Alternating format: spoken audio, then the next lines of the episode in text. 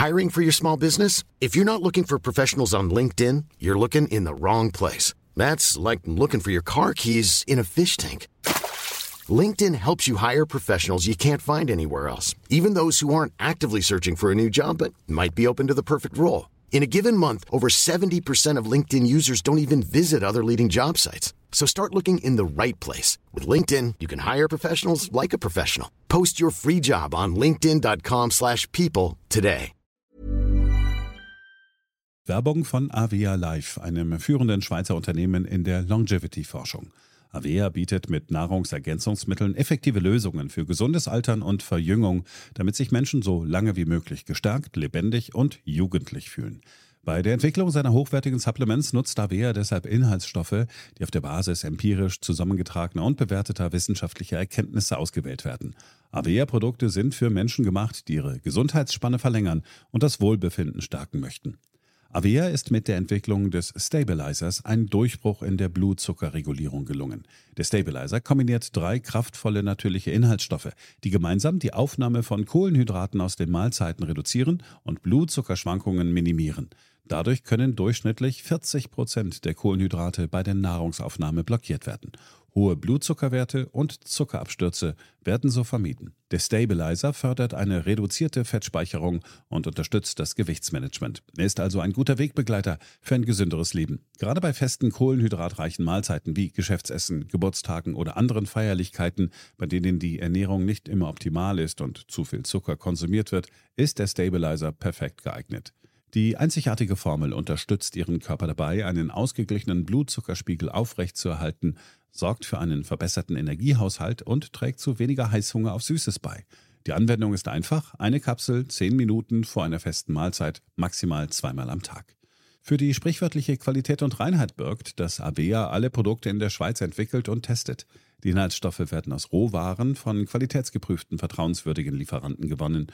Außerdem bietet Avea eine Vielzahl von Produkten an, die auf die individuellen Bedürfnisse der Kunden abgestimmt sind. Dazu gehört auch ein DNA plus BioAge-Test, der den Kunden tiefe Einblicke in ihre genetische Verfassung ermöglicht. Neugierig geworden? Mehr Informationen gibt es unter avea-live.com.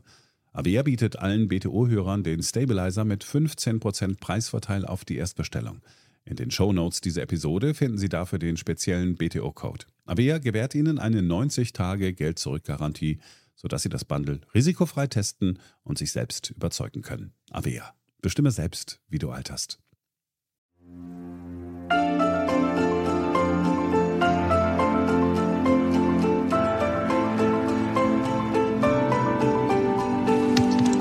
BTO Beyond the Obvious 2.0 der Ökonomie-Podcast mit Dr. Daniel Stelter. Featured bei Handelsblatt.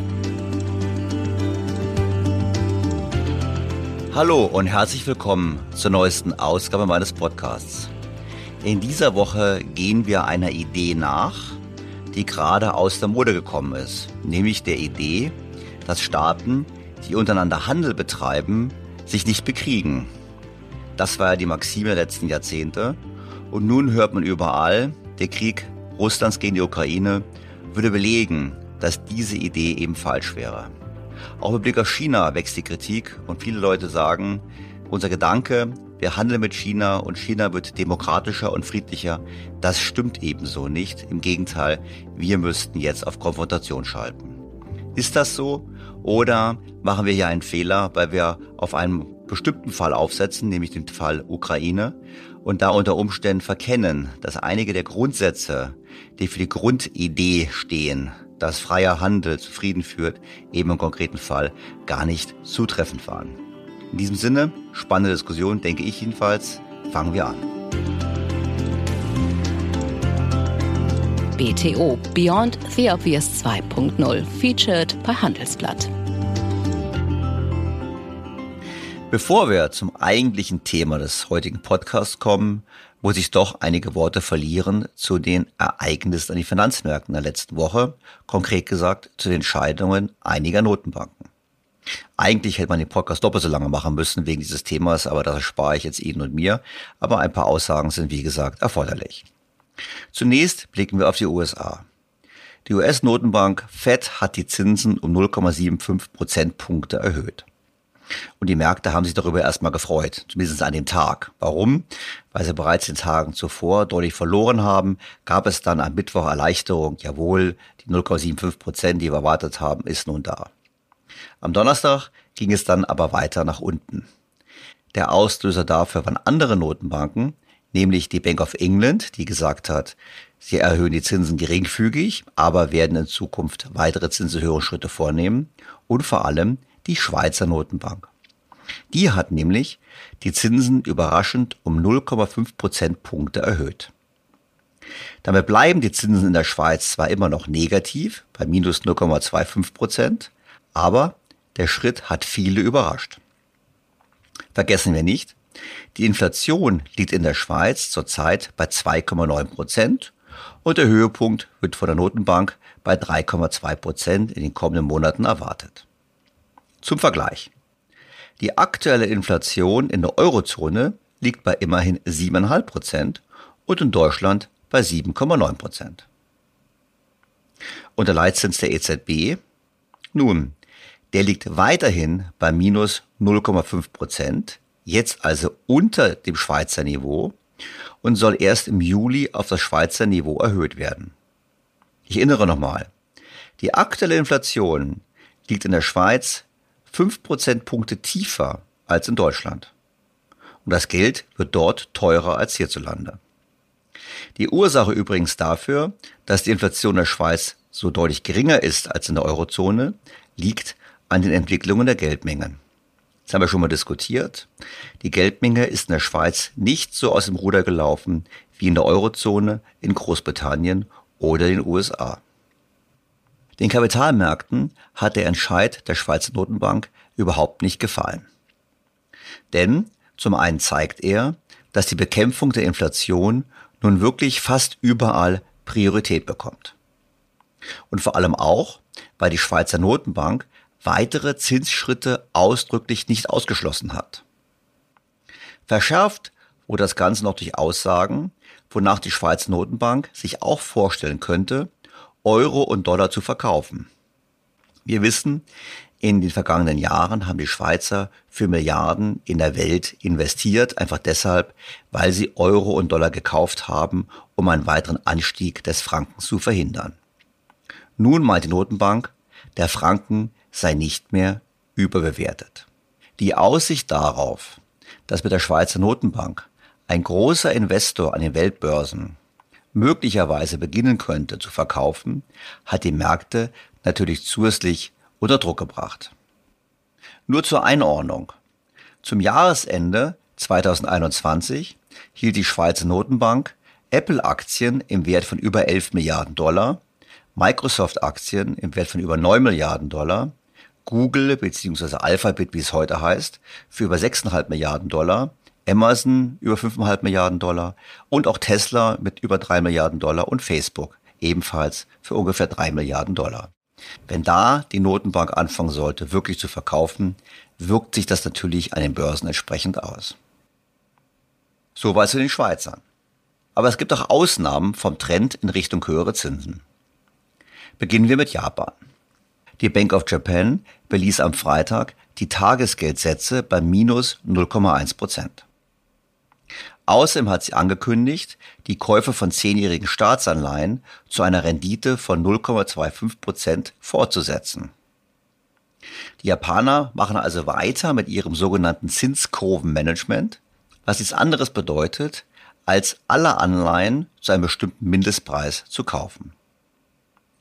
Schon in den vergangenen Jahren wuchs die Bilanzsumme der Bank of Japan deutlich lag sie 2016 noch bei 75 Prozent des japanischen Bruttoinlandsproduktes, so ist heute die Bilanzsumme bereits bei 130 Prozent des Bruttoinlandsproduktes angelangt.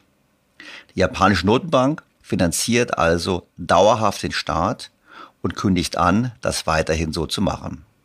Die Begründung offiziell, die Inflation ist tief, was stimmt, die offizielle Inflationsrate ohne Nahrungsmittel liegt bei 2,1 Prozent und auf jeden Fall deutlich tiefer als in Europa. Dennoch kam das auch nicht gut an bei den Kapitalmärkten.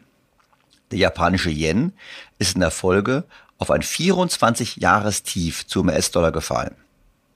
Und schon vor dem Entscheid der Bank of Japan, nichts zu tun, also die Zinsen nicht zu erhöhen, gab es durchaus seriöse Stimmen, die einen Kipppunkt sahen. Bloomberg beispielsweise rechnete vor, in welche Sackgasse sich die Japaner manövriert haben.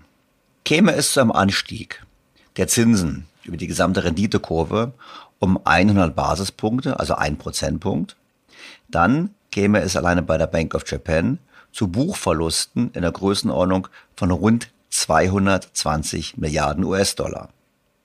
Jetzt kann man zwar sagen, naja, die Notenbanken, das ist egal, die können Buchverluste haben, die können sogar negatives Eigenkapital haben, das stimmt, aber das würde die Möglichkeiten der Bank of Japan, die Zinsen zu erhöhen, weiter erschweren. Und im Privatbankensektor dürfte es ähnlich aussehen. Die Gefahr ist deshalb, der Yen wird sich weiter deutlich abschwächen. Und darauf spekulieren natürlich immer mehr Hedgefonds. Das Risiko ist, dass diese Abwertung des Yens, quasi eine Art Flucht aus der Währung, außer Kontrolle geraten könnte. Und vor allem ist sehr wahrscheinlich, dass China darauf reagiert. China blickt immer auf den Wechselkurs des Yen zum US-Dollar und je schwächer der Yen ist, desto größer die Wahrscheinlichkeit, dass auch China entsprechend die eigene Währung gegenüber dem US-Dollar abwertet.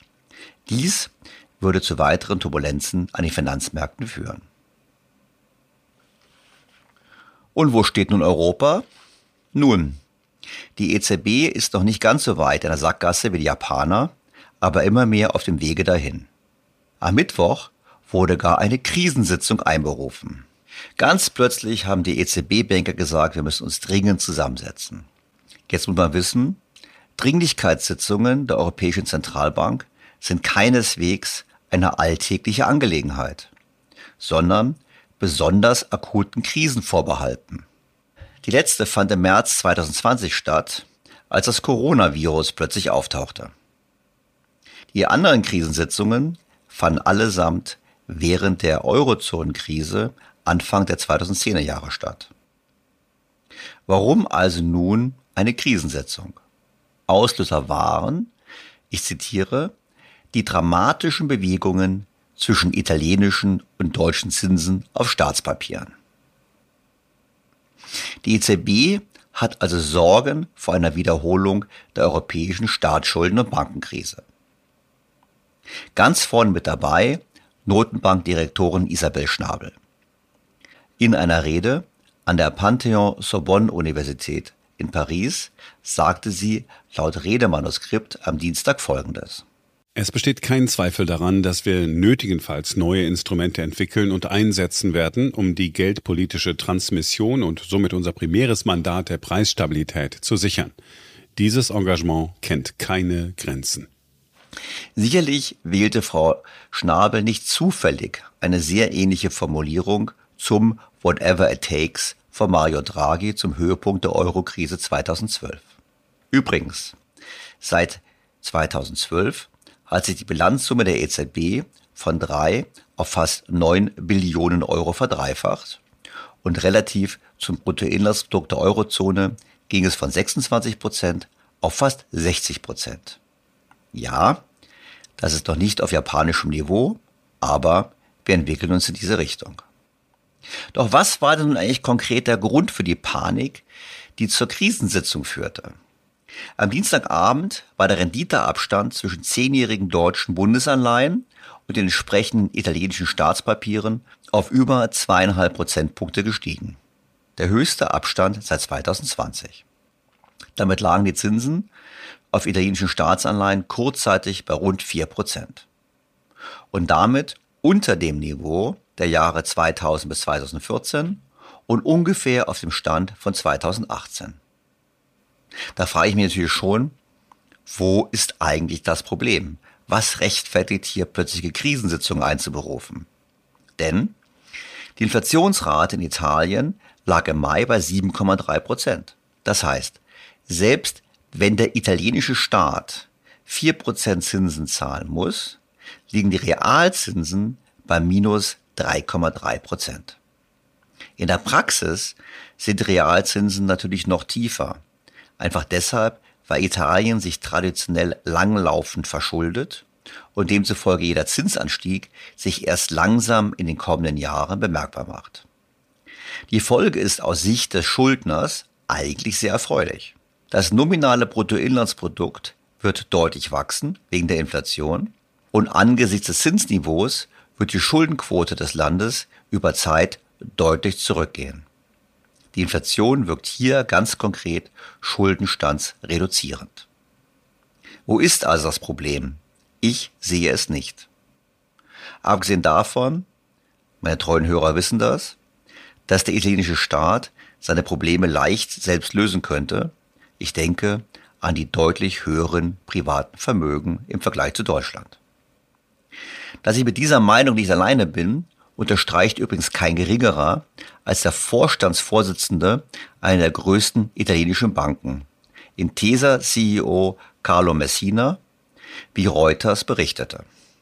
Italien sollte sich bei der Finanzierung seiner Staatsschulden in Höhe von 2,7 Billionen Euro nicht auf die Europäische Zentralbank verlassen und stattdessen seine hohen privaten Ersparnisse und Staatsvermögen verwenden, um sie zu stützen, sagte der Chef der größten Bank des Landes am Mittwoch. Messina sagte, Italien müsse das Wachstum ankurbeln und Maßnahmen zur Senkung seiner Staatsverschuldung ergreifen, um sich nicht auf Anleihekäufe durch die EZB verlassen zu müssen, um die Schuldenkosten in Schach zu halten. Wenn ich in Deutschland wäre, hätte ich auch einige Probleme, wenn ich mir die 10 Billionen Euro an Ersparnissen Italiens ansehen würde. Und wir wollen, dass die EZB die Schulden finanziert. Man muss sein Schicksal gestalten, wenn man die Kraft dazu hat. Und Italien hat die Stärke. Die EZB bewirkt mit ihrem Handeln jetzt genau das Gegenteil. Sie nimmt jegliches Signal aus dem Markt. Denn seien wir mal ehrlich, die Zinsen widerspiegeln natürlich schon die unterschiedliche Kreditwürdigkeit unterschiedlich hochverschuldeter Staaten. Eigentlich signalisiert die EZB Italien und den anderen Ländern, macht so viel Schulden, wie ihr wollt, wir sind immer für euch da. Und da darf es nicht wundern, dass die Staatsschulden immer weiter wachsen. Nun, was bedeutet die Krisensitzung nun konkret? Aus meiner Sicht hat die EZB damit ein ganz klares Signal gesetzt, dass ihr die Bekämpfung der Inflation weniger wichtig ist als die Finanzierung der Staaten.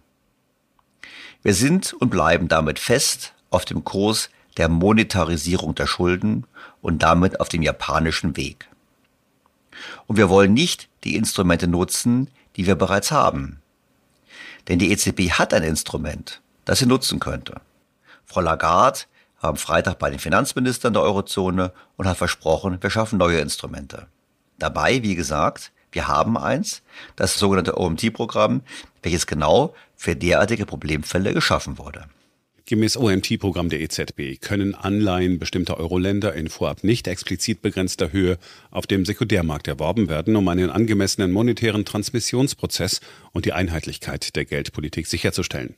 Voraussetzung für den Ankauf von Staatsanleihen im Rahmen des OMT-Programms ist, dass der betreffende Staat sich Auflagen im Rahmen eines EFSF bzw. ESM-Programms unterwirft. Auflagen mögen Schuldner nicht so sehr, das ist ja klar. Ich erinnere an den Druck, den Italien und Frankreich gemacht haben, um den sogenannten Wiederaufbaufonds zu schaffen. Dabei hätte während der Corona-Krise der ESM zur Verfügung gestanden. Die EZB möchte also Folgendes realisieren. Sie möchte eine dauerhafte Finanzierung der Staaten ohne Auflagen. Wie das ausgeht, ist meines Erachtens nur im Zeitpunkt offen, nicht im Ergebnis. Sehr, sehr schlecht. Und vor allem für Deutschland ist es schlecht. Zum einen haben wir auch die Inflation, die damit einhergeht, wenn die EZB nicht gegensteuert. Zum anderen kann die EZB den Zinsaufschlag für einige Länder nur tief halten, wenn sie von diesen Ländern, von diesen Staaten überproportional oder ausschließlich Anleihen kauft.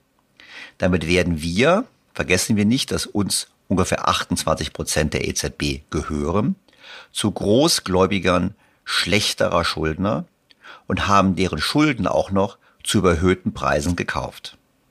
Es ist erneut eine massive Vermögensverschiebung zu Lasten Deutschlands. Doch was macht deutsche Politik? Nun, sie redet weiter über Steuererhöhungen und über noch mehr Transfers innerhalb Europas. Wie zitierte doch Rudolf Augstein im Jahre 1993 im Spiegel aus Le Figaro. Die Gegner von Maastricht fürchten auch, dass die Einheitswährung und die Europäische Zentralbank die Überlegenheit der Mark und der Bundesbank festigen würde. Aber genau das Gegenteil ist der Fall. Wenn der Vertrag angewandt wird, muss Deutschland seine Geldmacht teilen, die es heute gebraucht und missbraucht. Deutschland wird zahlen, sagte man in den 20er Jahren. Heute zahlt es. Maastricht, das ist der Versailler Vertrag ohne Krieg. Doch kommen wir zum eigentlichen Schwerpunkt der Woche. Der Frage, ob der russische Angriff auf die Ukraine die These widerlegt, dass Handel Frieden schafft.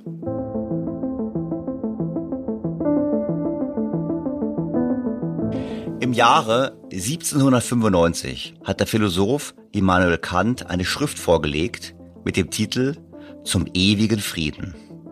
Darin hält er fest. Es ist der Handelsgeist, der mit dem Kriege nicht zusammen bestehen kann. Weil nämlich unter allen der Staatsmacht untergeordneten Mächten die Geldmacht wohl die zuverlässigste sein möchte. So sehen sich Staaten freilich wohl nicht eben durch Triebfedern der Moralität gedrungen, den edlen Frieden zu befördern. Kant sieht also die Bedeutung der Wirtschaft und kommt zur Schlussfolgerung, dass sobald die Wirtschaft die Nachteile sieht, die aus dem Krieg erwachsen, sie eben keinen Krieg mehr möchte. Kant war mit dieser Sicht keineswegs alleine. Bereits in der Antike gab es ähnliche Überlegungen, aber vor allem natürlich auch in der Neuzeit. So sah Margaret Thatcher in der wirtschaftlichen Verflechtung Europas den eigentlichen Grund für die konfliktfreie Zeit seit dem Zweiten Weltkrieg. So setzte Willy Brandt mit der Ostpolitik auf einen Wandel durch Handel. So hofften auch die Amerikaner auf einen Wandel in China in Richtung Demokratie und Friedfertigkeit durch die Einbindung des Landes in den Welthandel. Und nicht zuletzt glaubten die deutschen Regierungen der letzten Jahre und Jahrzehnte an die Formel, vor allem mit Blick auf Russland. Nun, im Angesicht des russischen Angriffskrieges in der Ukraine kommt es zu einer ganz anderen Einschätzung. Die Zeitungen titeln, wie beispielsweise die Berliner Zeitung, Wandel durch Annäherung, der Irrtum der Russlandversteher. Doch nicht nur die Russlandpolitik gilt als gescheitert, auch mit Blick auf China gibt es zunehmende Kritik. Bei Spiegel Online schrieb Henrik Müller mit Blick auf China vor einigen Wochen Folgendes. Lange hat sich die europäische Politik von der bequemen Anna betreiben lassen, Chinas Öffnung und die wirtschaftliche Entwicklung würden früher oder später zu einer politischen und gesellschaftlichen Liberalisierung führen. Tatsächlich jedoch wurde das Land zwar immer reicher, aber auch immer unfreier. China wurde zur Herausforderung, wirtschafts- wie sicherheitspolitisch. Doch in Europa hat dieser Wandel zum Schlechteren lange kaum jemanden interessiert. Erst 2019 begann ein Umdenken, reichlich spät. Die EU-Kommission und der Bundesverband der deutschen Industrie, BDI, veröffentlichten damals Papiere, in denen sie China als strategischen Gegner charakterisierten. Ein Land, das sich nicht an westliche Regeln, Werte und internationale Abkommen hält, sondern stets seinen eigenen nationalen Vorteil sucht. In einer Welt, in der es nicht mehr nur um den Handel von physischen Produkten geht, sondern auch um Datenströme, ist die chinesische Haltung für den Westen inakzeptabel. Oder besser, sie sollte es eigentlich sein. Tatsächlich jedoch sind wir so schwach, dass wir dem Machtanspruch Pekings kaum etwas entgegenzusetzen haben. Ist das Konzept des Handels, der Globalisierung als friedensstiftende Idee, als friedensstiftender Ansatz wirklich widerlegt? Um das besser zu verstehen, habe ich Kontakt mit jemandem aufgenommen, der sich bereits seit Jahrzehnten mit der Thematik beschäftigt. Der Politikwissenschaftler Professor Erich Wede war bis 2004 Lehrstuhlinhaber für Soziologie an der Universität Bonn. Er hat im Jahr 2005 im Magazin Internationale Politik unter dem Titel Frieden durch Kapitalismus unter anderem Folgendes veröffentlicht. Unter der Annahme eines kapitalistischen Friedens kann man davon ausgehen, dass die zunehmende ökonomische Interdependenz zwischen China einerseits und den USA, Taiwan und dem Westen andererseits sofort pazifizierende Konsequenzen hat, womit die Kriegsgefahr reduziert werden kann, schon bevor es ein wohlhabendes und demokratisches China gibt. Unter dieser theoretischen Prämisse ist ein Containment Chinas kontraproduktiv und abzulehnen.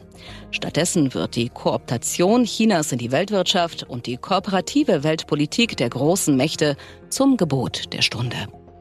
Wie sieht Professor Wede das heute? Hier mein Gespräch mit ihm.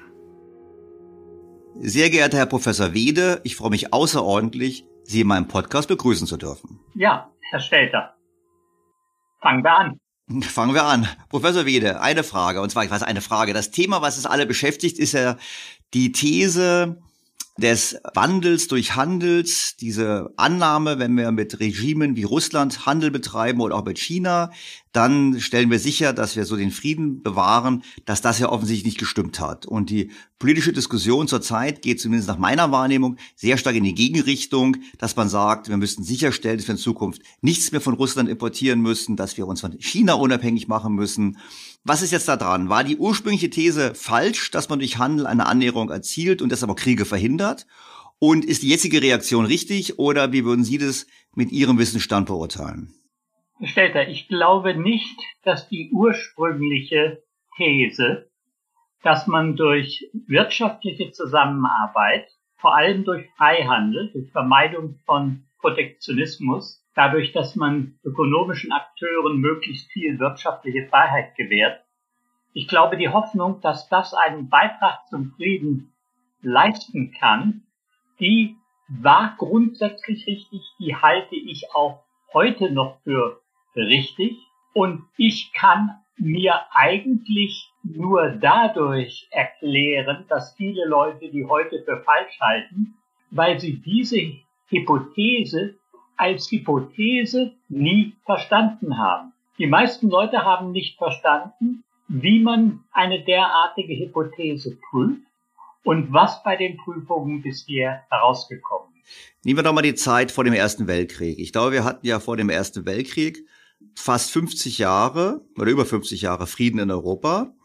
Und da gab es eine enorme äh, Verflechtung. Und ich glaube, im, im Sommer 1914 äh, äh, dachte man auch noch in Großbritannien, in der City, in London, bei den Banken, es kann gar keinen Krieg geben. Die wirtschaftlichen Verhältnisse sind viel zu sehr verflochten. Und dann gab es den Krieg trotzdem. Ich meine, ist das nicht, wäre das nicht eine Widerlegung der These oder ist es jetzt zu simpel betrachtet? Das ist, äh, das gilt vielfach als eine Widerlegung der These. Aber die Sache ist nicht ganz so einfach. Denn wenn man sich die Verflechtung der Volkswirtschaften vor dem Ersten Weltkrieg ansieht, vor allem die Verflechtung unter den Großmächten, deren wirtschaftliche Verflechtung, dann stellt man fest, dass es zwar eine enge Verflechtung zwischen den späteren Kriegsgegnern Großbritannien und Deutschland oder zwischen den späteren Kriegsgegnern Deutschland und Russland gab, aber es gab eine Diade also ein Paar von Nationen, wo die wirtschaftliche Verflechtung auffällig gering war. Und das war Deutschland, Frankreich. Mhm. Frankreich trieb zum Beispiel mit der kleinen belgischen Volkswirtschaft viel mehr Handel als mit der viel größeren deutschen Volkswirtschaft. In absoluten Zahlen gesehen. Und das bedeutet, dass offensichtlich die Verflechtung der deutschen und der französischen Volkswirtschaft ziemlich gering war. Es war also nach der These Frieden durch Freihandel, wenn das eine richtige These ist, dann muss man sagen, dass das Großmächtepaar Deutschland-Frankreich kriegsgefährdet war. Wenn ich mir die Lage vor dem Ersten Weltkrieg überlege, es gibt natürlich verschiedene Theorien dazu von Historikern, welche Diade da entscheidend war, aber ich gehe davon aus, dass wenn in der Diade Frankreich-Deutschland es keinen Krieg gegeben hätte, dann wäre der Erste Weltkrieg als Weltkrieg nicht denkbar gewesen. Das heißt aber auch, dass die anderen, ich meine, man hätte auch sagen können, die, die Briten und die, die anderen, die intensiver Handel getrieben haben mit Deutschland, die hätten dann ja stärker eigentlich auf Frankreich einwirken müssen oder hätten damals auf, auf beide Staaten mehr einwirken können aus eigenem Interesse, um den Krieg zu verhindern. Ich meine, weil so es, es ist richtig. Sicher ist die Vorgeschichte des Ersten Weltkrieges kein eindeutiger Fall, der Frieden durch Freihandel belegt. Ich will nur darauf hinaus, es ist kein Fall, der so eindeutig, wie es oft getan wird, zeigt, dass Frieden durch Freihandel sozusagen eine absurde Idee ist. Denn es gab ein Großmächtepaar, ohne dass der Weltkrieg als Weltkrieg nicht denkbar gewesen wäre, wo es nach Größe und Nähe der Volkswirtschaften, wenn man das berücksichtigt, ausgesprochen wenig Handel gab. Es gab sozusagen ein Großmächtepaar, wo die Voraussetzungen für Frieden durch Freihandel nicht gegeben waren. Und das Paar Frankreich-Deutschland ist ja insofern entscheidend, gerade weil die Rivalität in diesem Großmächtepaar seit dem Krieg von 1870-71 und der preußisch-deutschen Annexion von Elsass-Lothringen da gehörte ja die Rivalität seitdem von Deutschland und Frankreich sozusagen zu den Konstanten der Weltpolitik. Mhm. Und diese Rivalität ist ja auch der Hintergrund der Entente zunächst zwischen Frankreich und Russland. Und eine derartige Entente zwischen zwei Großmächtigen gegen die Großmacht dazwischen das ist natürlich von vornherein ein potenzielles Kriegsbündnis. Und die Briten sind ja zu dieser Entente erst später gestoßen, weil sie in Afrika ihre eigene Rivalität mit den Franzosen hat. Ich nenne nur das Stichwort Faschoda. Und es gab außerdem die Rivalität zwischen Briten und Russen in Asien, sozusagen im afghanischen Raum, denn die Briten grenzten ja mit Britisch-Indien von Süden her daran und die Russen von Norden her, von Zentralasien her. Ich will nicht sagen, dass die Vorgeschichte des Ersten Weltkrieges eine Vorgeschichte ist, die das Potenzial von Frieden durch Freihandel illustriert. Ich will nur sagen, dass es sozusagen kein so eindeutiger Fall ist. Es gab Großmächtepaare wie Großbritannien, Deutschland, wo es viel Handel gab und trotzdem später Krieg oder Russland, Deutschland. Aber es gab auch Großmächtepaare wie Deutschland, Frankreich, wo es unerwartet wenig Handel gab, wenn man räumliche Nähe und Größe der beiden Volkswirtschaften berücksichtigt. Und das muss man berücksichtigen, wenn man sich mit der These beschäftigt. Das heißt aber jetzt, wenn ich es mal auf, auf Russland und Deutschland beziehe, im Prinzip die Tatsache, dass Deutschland den Handel mit Russland ja forciert hat. Das war ja dann auch in der Ostpolitik so, dass man das intensiviert hat, hat im Prinzip eine Kriegsgefahr zwischen Deutschland und Russland reduziert, aber nicht unbedingt zwischen jetzt konkret der Ukraine und Russland offensichtlich, aber auch hätte es auch sonst mit anderen westlichen Staaten nicht reduziert, sondern es war im Prinzip, ist es im Prinzip wäre es sozusagen eine, eine friedliche Wirkung nur auf, zwischen diesen beiden Handelspartnern. Das heißt, die USA, wenn die nicht viel mit Russland handeln, dann sind die immer noch eher kriegsbereit als die Deutschen, weil wir mehr handeln. Ist das, wäre das so die Schlussfolgerung äh, daraus? Sie sind mir im Moment ein bisschen zu schnell, Herr Stelz. okay, wenn das wir kann passieren. den Ersten Weltkrieg verhandelt haben, der sozusagen ein schwieriger Fall ist, denn da gab es Diaden, die sozusagen, wo die These Frieden durch Freihandel passt und es gab Diaden, wo er nicht passt. Aber die Vorgeschichte des Zweiten Weltkrieges, die möchte ich dann doch deutlich erwähnen. Da stellen wir nämlich fest, dass in der Zwischenkriegszeit der Welthandel eingebrochen ist. Das betraf dann praktisch alle Großmächte, damit auch die späteren Kriegsgegner, Deutschland und Japan auf der einen Seite, Großbritannien, Frankreich, Sowjetunion, USA auf der anderen Seite. Und im Falle USA-Japan, jetzt sind wir bei der Vorgeschichte von Pearl Harbor, da kommt hinzu, dass es vorher sogar noch massive Sanktionen gab. Und Wirtschaftssanktionen sind ja sozusagen die Unterbrechung des Friedens durch Freihandel seitens der sanktionierenden Macht. Und das war im Falle der Vorgeschichte des ostasiatischen Teils des Zweiten Weltkrieges die USA, die massive Wirtschaftssanktionen gegenüber Japan verhängt haben und Auslöser war die aggressive japanische China-Politik. Ja, und, und Roosevelt, zumindest habe ich das mal gelesen, vielleicht stimmt es auch nicht, Roosevelt, der eigentlich wusste, er treibt die Japaner so eigentlich in den, äh, sozusagen dazu, die USA anzugreifen, weil er einen Kriegsbeitritt der Amerikaner ähm, Ja, aber Roosevelts, äh, Roosevelts Neigung äh, war eigentlich eher Hitler in Europa zu stoppen.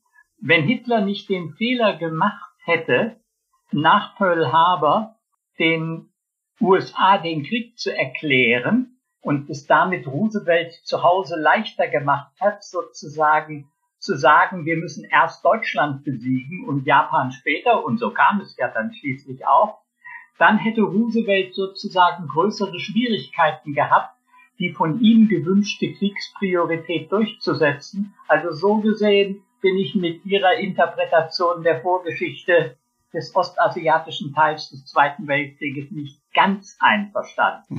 Außerdem glaube ich, dass da noch eine große Rolle Stalins Interesse daran spielte, denn Stalin hat im Grunde genommen eine Bündnispolitik betrieben, die aus der Sicht eines isolierten kommunistischen Staates durchaus Sinn gab, nämlich die kapitalistischen Großmächte gegeneinander zu hetzen. Und das hat er auf zweierlei Art getan. Nämlich einmal, indem er durch den Pakt zwischen Molotow und Ribbentrop den Deutschen es ermöglicht hat, sozusagen Polen zu besetzen und den Krieg mit Großbritannien und in Frankreich in Kauf zu nehmen, einfach dadurch, dass er Deutschland zeitweilig den Rücken frei hielt. Und etwas Ähnliches, nämlich kapitalistische Großmächte gegeneinander zu hetzen, hat er nicht nur in West- und Mitteleuropa geschafft, sondern durch einen Nicht-Angriffspakt mit Japan, der bis zum Sommer 1945 auch von beiden Seiten eingehalten wird. Dadurch hat er den Japanern sozusagen die Südexpansion, die dann zum Zusammenstoß mit Großbritannien und mit den USA führte, ermöglicht. Also so gesehen, das war eine geschickte Politik Stalins, kapitalistische Mächte gegeneinander zu hetzen. Womit er nicht gerechnet hat, war, dass später sich Hitler gegen ihn wandte und wie schwierig es sein würde, Hitlers Wehrmacht zu besiegen. Das ist ein anderes Kapitel. Aber worauf ich hinaus wollte, denn wir sind jetzt ziemlich weit abgekommen vom Thema Frieden durch Freihandel, ist, dass in der Zwischenkriegszeit wir sehen, dass der Freihandel eingebrochen war, dass sozusagen pazifizierende Einflüsse des Freihandels es in der Zwischenkriegszeit nicht gab. Und das Musterbeispiel für Frieden durch Freihandel ist eigentlich die Nachkriegsgeschichte. Denn in der Nachkriegszeit haben ja die USA sukzessiv immer mehr Freihandel in der Welt befördert. Und sie haben zeitweilig auch Nachteile für die eigene Industrie hingenommen, indem sie selbst eine offenere Volkswirtschaft waren in den 50er und in den 60er Jahren als ihre ärmeren Handelspartner in Europa. Zum Beispiel Frankreich, Großbritannien, Deutschland oder auch Japan in Ostasien. Und was hat dieser Frieden durch Freihandel geschafft? Der hat dafür gesorgt, dass es zwischen Deutschland, zunächst Westdeutschland einerseits, oder auch Japan und den ehemaligen Kriegsgegnern den Westmächten nicht nur zufrieden kam, sondern sogar zu Bündnissen, die relativ stabil sind, die ja immerhin Jahrzehnte gehalten haben. Also das Musterbeispiel von Frieden durch Freihandel ist die Versöhnung ehemaliger Kriegsgegner über Jahrzehnte hinaus bis hin zum Bündnis. Und nun vergleichen Sie diese Nachkriegsgeschichte mit der Nachkriegsgeschichte der Großmachtbeziehungen nach dem Ersten Weltkrieg. Nach dem Ersten Weltkrieg war die Politik der meisten Mächte die meiste Zeit protektionistisch.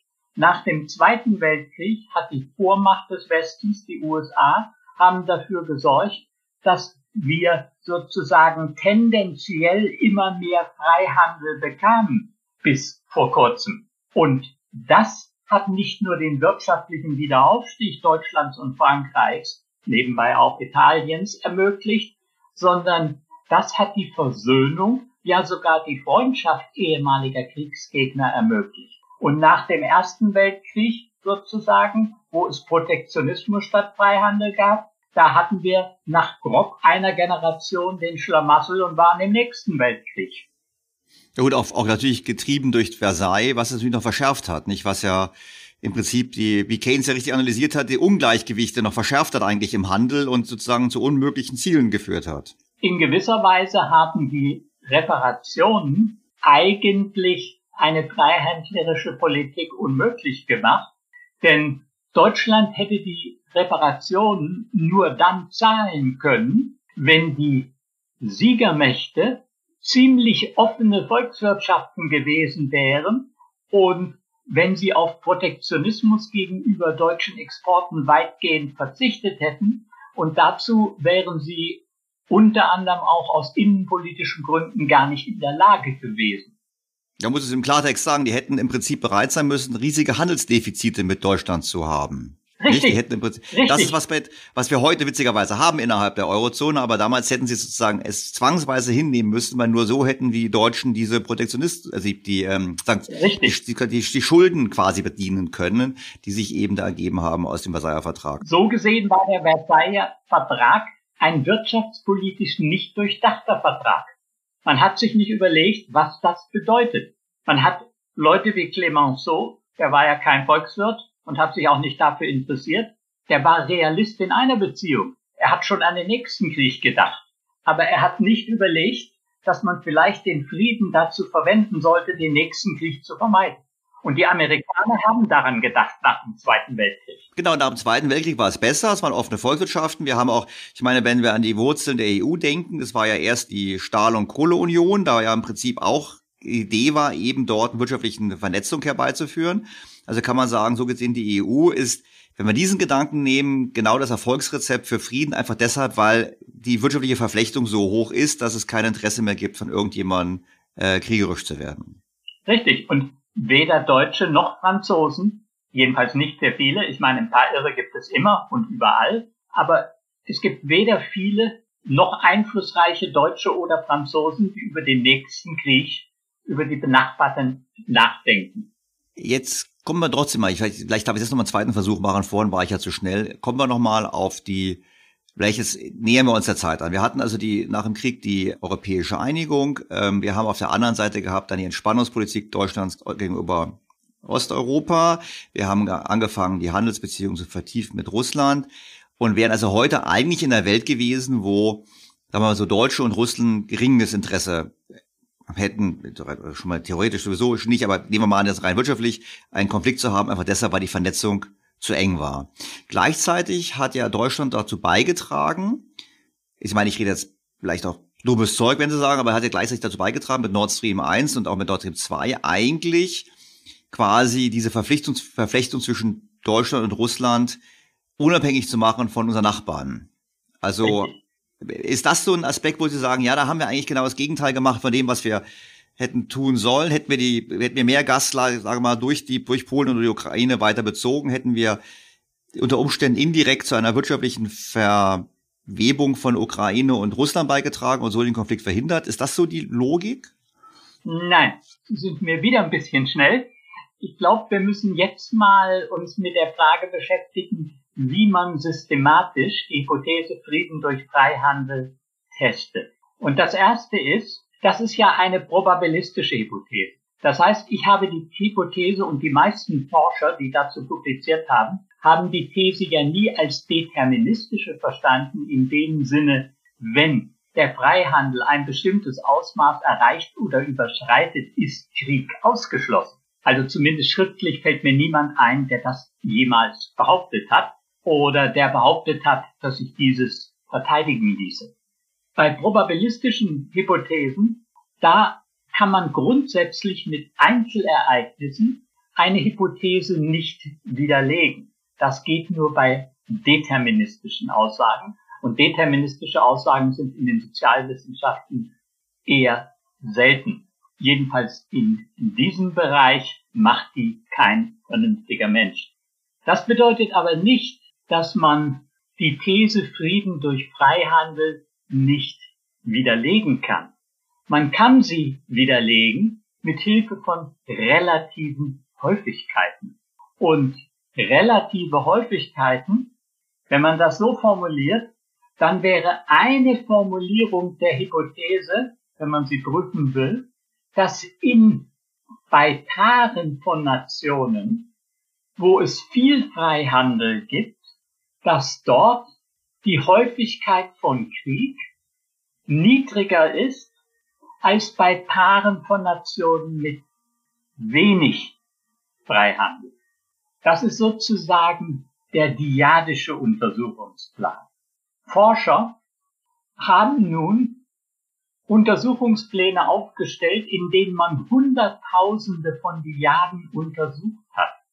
Wie kommt man auf 100.000? Ein Beispiel für eine Diade wäre Deutschland-Frankreich. Ein anderes Beispiel wäre Frankreich-Russland. Ein drittes USA-Japan und so weiter und so fort. Schon wenn wir nur 80 Länder haben, dann kommen wir schon auf ungefähr 3000 Diaden oder Paare von Nationen. Die meisten Untersuchungspläne, wenn wir ungefähr 200 Länder haben, dann sind wir schon in der Größenordnung von über 10.000. Nun, von Jahr zu Jahr, einfach weil es im Laufe der Zeit immer mehr unabhängige Staaten gibt, ist die Zahl der Staaten und damit die Zahl der Milliarden gewachsen. Und wenn man nun jedes Jahr sozusagen separat betrachtet und Zeiträume von 100 oder 150 Jahren hat, und die hat man empirisch untersucht, dann haben wir so etwas wie 150 mal 10.000. Ja, und dann kommen wir sozusagen in riesige Untersuchungspläne. Und wenn man derartige Untersuchungspläne anstellt, dann sind die meisten Untersuchungen zu dem Ergebnis gekommen, je mehr Freihandel, desto weniger Kriegsgefahr. Und üblicherweise, einfach weil wir Handelsdaten, die einigermaßen zuverlässig sind, die haben wir erst ungefähr seit 1870 haben wir Zeiträume nach 1870 verwendet. Erfahrungsgemäß ist es aber so, dass egal ob ich mit circa 1870 beginne oder wie andere Studien erst nach dem Zweiten Weltkrieg, das hat keinen allzu großen Einfluss auf das Ergebnis. In jedem Falle lässt sich in solchen globalen Datensätzen bestätigen, je mehr Freihandel, desto weniger Krieg. Das ist sozusagen der eine Untersuchungsplan. Der zweite Typ von Untersuchungsplan, der zielt darauf ab, wie wirtschaftlich frei sind Volkswirtschaften. Und da lautet dann die These, je freier eine Volkswirtschaft ist, je kapitalistischer eine Volkswirtschaft ist, könnte man auch sagen, desto seltener ist sie in Kriege verwickelt. Mhm. Auch das lässt sich bestätigen, wobei bei beiden Arten von Untersuchungsplänen ein ganz wichtiger Gesichtspunkt ist, dass man natürlich noch andere Ursachen von Kriegsverwicklung mit berücksichtigen muss. Zum Beispiel ist es klar, etwa bei einem diadischen Untersuchungsplan, dass man berücksichtigen muss, ob zwei Staaten benachbart sind oder nicht. Wir brauchen keinen Freihandel, um Frieden zwischen Paraguay und der Mongolei zu erklären. Klar. Ja, man muss zum Beispiel auch berücksichtigen, dass nur Großmächte, wie sagen wir die USA, in der Lage sind, gleichzeitig in Bolivien und in Afghanistan Krieg zu führen. Deutschland könnte das gar nicht mit unserer abgerüsteten Bundeswehr. Egal wie schlecht unsere Politik ist. Und selbst wenn wir uns in Afghanistan einmischen, dann brauchen wir amerikanische Hilfe, damit wir dazu in der Lage sind. Aber es hieße doch, wenn ich kurz zwischenfragen darf, also für Deutschland ist es eigentlich relativ irrelevant, mit Paraguay zu handeln, weil wir wechselseitig keinen Krieg führen. Für die USA, äh, für, Par für Paraguay ist, äh, ist es vielleicht relevant, mit den USA zu handeln, damit sie mit den USA keinen Ärger bekommen.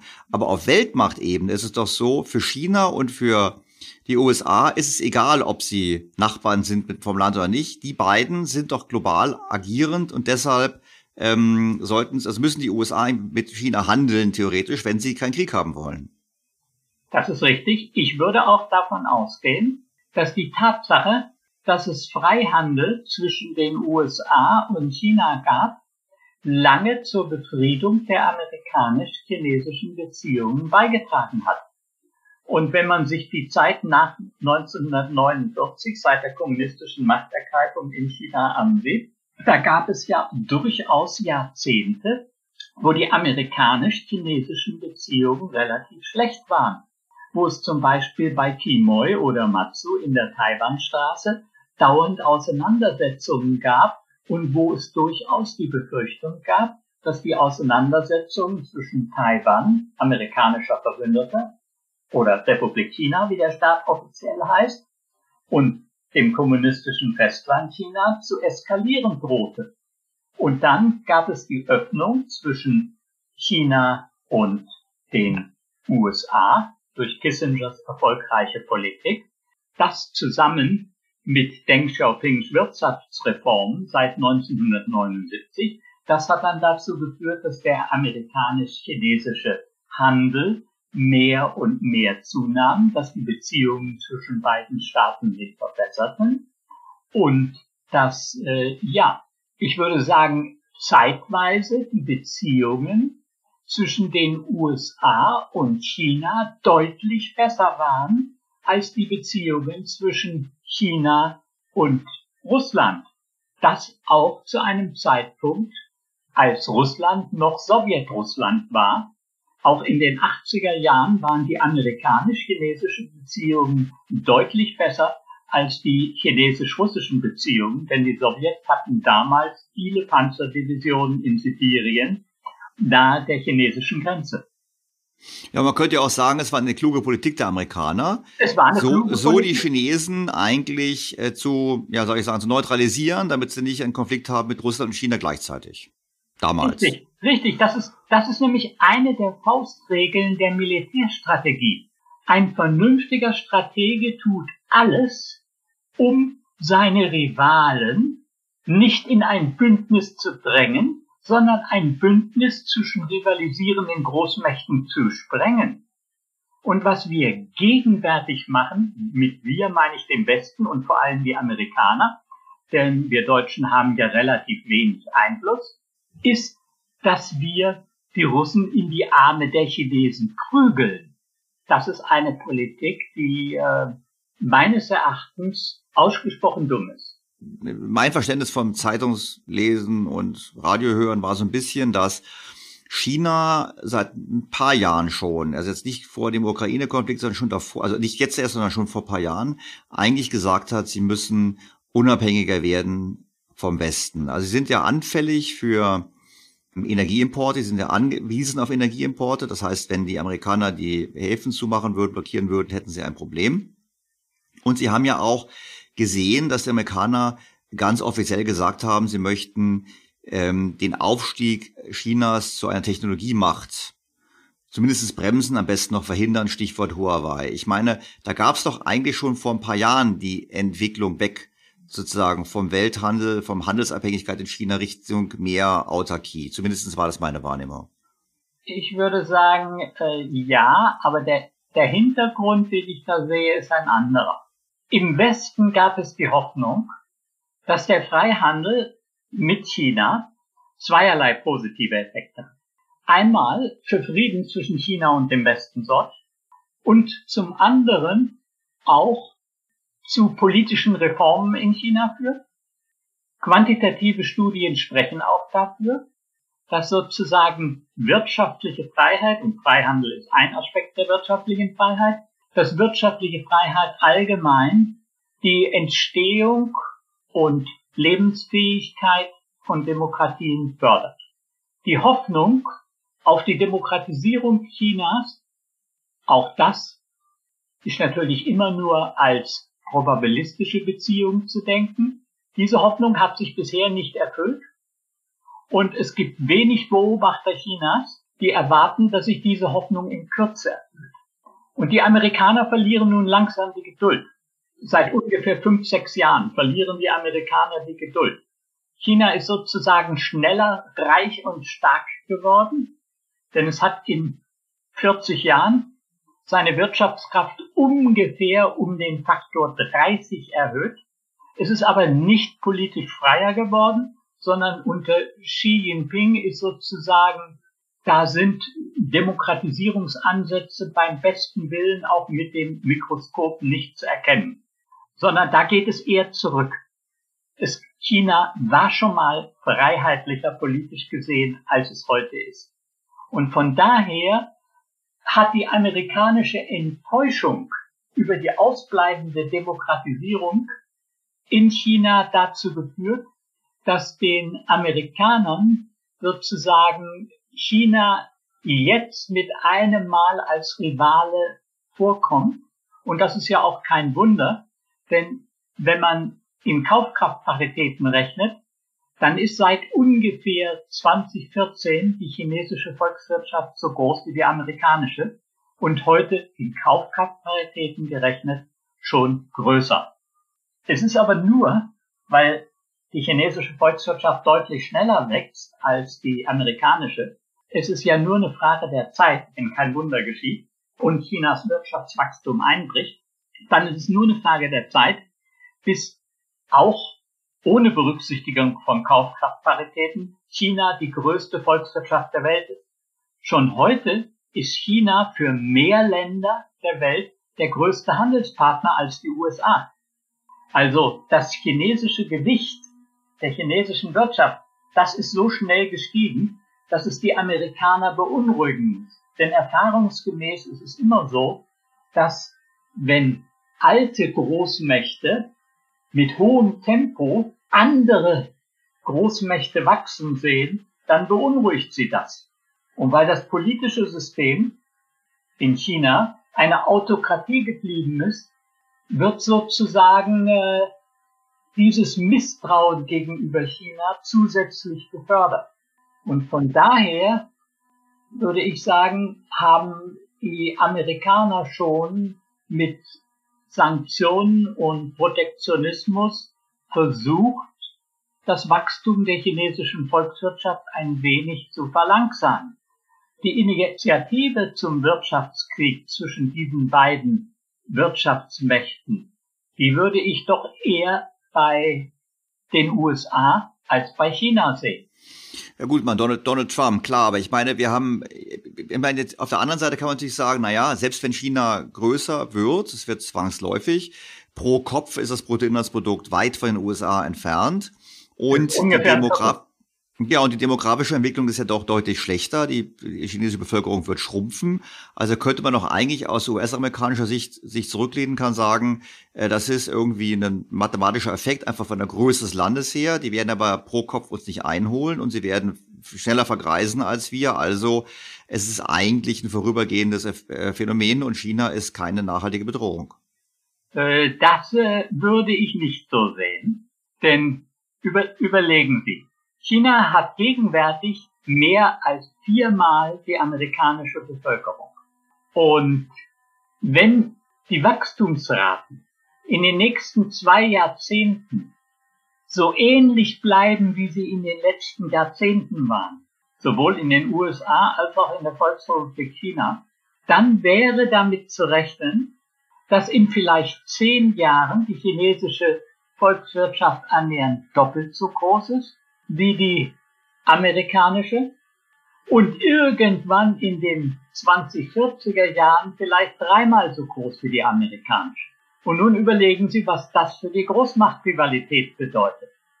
Also von, von daher, falls es den Chinesen gelingt, auch nur in die Nähe des amerikanischen Pro-Kopf-Einkommens zu kommen, dann würde selbst bei der schlechteren demografischen Entwicklung in China als in den USA damit zu rechnen sein, dass in absehbarer Zeit die chinesische Volkswirtschaft zwar nicht die vierfache Größe der USA erreicht, aber bestimmt die doppelte und vielleicht sogar irgendwann die dreifache. Wenn man nun zusätzlich berücksichtigt, dass leninistische Systeme, und Xi Jinping ist diesem Ideal ziemlich nahe, es schaffen, Wirtschaftskraft in einem höheren Maß in Militärmacht umzusetzen als demokratische Systeme, dann würde ich sagen, könnte ein Wettrüsten in den 30er Jahren zwischen einer dann doppelt so großen chinesischen Wirtschaftsmacht wie die USA und den USA recht unangenehm für die Amerikaner werden. Dass die Amerikaner sozusagen langsam Angst vor China kriegen, das kann ich gut nachvollziehen. Aber jetzt kommen wir auf das Handelsthema nochmal zurück. Also ich habe jetzt, ich folge Ihnen jetzt. Dann würde ich natürlich jetzt sagen, wenn die Amerikaner jetzt Angst haben und deshalb Sanktionen machen und letztlich versuchen, den, die Entwicklung von China zu bremsen, dann passiert eine perspektivisch eine Abnahme der wirtschaftlichen Verflechtung. Also es wird Produktion in die USA zurückverlagert. Das ist ja sowieso ein politisches Ziel. Es war ein politisches Ziel mit Trump, ist aber heute noch geblieben. Wir haben also eine wirtschaftliche Entflechtung der zwei Großmächte. Und wenn wir jetzt der, der Theorie folgen, würden wir sagen, dass damit das Kriegsrisiko wächst. Richtig. Ich gehe noch einen Schritt weiter und sage, naja, dann machen die Amerikaner auch noch Druck auf die ähm, westlichen Verbündeten Stichwort Deutschland, und sagt, ihr seid so verflochten, also bitte entflechtet euch. Also wenn jetzt die, und wir kommen mal auf, müssen unbedingt noch über Russland und Ukraine sprechen, aber dann beim China-Thema, also wenn jetzt die Politik in Deutschland jetzt sagt, wir müssen unsere Abhängigkeit von China reduzieren, hieße das perspektivisch eigentlich, wir erhöhen die Wahrscheinlichkeit eines Konfliktes oder ist es einfach so, wir wissen ohnehin, dass wir, wenn es soweit ist, kein Mitspracherecht haben, weil das sowieso die USA dann allein entscheiden werden? Äh, letzteres ist weitgehend richtig. Äh, ich meine, wir sind keine eigenständige Großmacht und äh, es sieht nicht danach aus, als ob wir in absehbarer Zeit eine Nuklearmacht werden. Und nicht jede Nuklearmacht ist unbedingt eigenständig. Aber wer keine Nuklearmacht ist, ist bestimmt nicht eigenständig. Ja gut, aber nehmen wir mal nicht nur Deutschland, nehmen wir mal ganz Europa. Ich meine, wäre Europa noch ein Gewicht oder würden Sie sagen, letztlich ist es egal, Europa spielt in dem Konzert auch gemeinsam keine Rolle? Europa hat das Potenzial für ein Gewicht, aber nur das Potenzial. Und das Hauptproblem in Europa ist, dass uns fehlt eine Führungsmacht. Frankreich ist wirtschaftlich zu schwach. Und Deutschland ist aus historischen Gründen nicht akzeptabel und keine Atommacht. Gleich zwei gute Gründe, warum Deutschland nicht in Frage kommt. Und äh, das deutsch-französische Verhältnis ist nicht unproblematisch genug, als dass ein deutsch-französisches Duo sozusagen eine einheitliche Hegemonialmacht in Europa ersetzen könnte. Von daher sehe ich eigentlich das Problem, dass es schwerer ist, sicherheitspolitisch und militärisch gesehen, Europa zu einen als den Westen zu einen. Im Westen haben wir sozusagen mit den USA eine natürliche Hegemonialmacht. In Europa haben wir keine natürliche Hegemonialmacht. Eine natürliche Hegemonialmacht zeichnet sich für mich dadurch aus, dass sie allein so stark ist, wie die zwei oder drei sozusagen nächststärkeren Mächte. Und die USA sind natürlich spielend stärker als Großbritannien, Frankreich und Deutschland zusammen. So gesehen ist die Führungsposition der USA in der NATO ganz offensichtlich und unproblematisch. Und eine vergleichbare Macht haben wir in Europa nicht. Und ich sehe auch keinen Ersatz für eine vergleichbare Macht.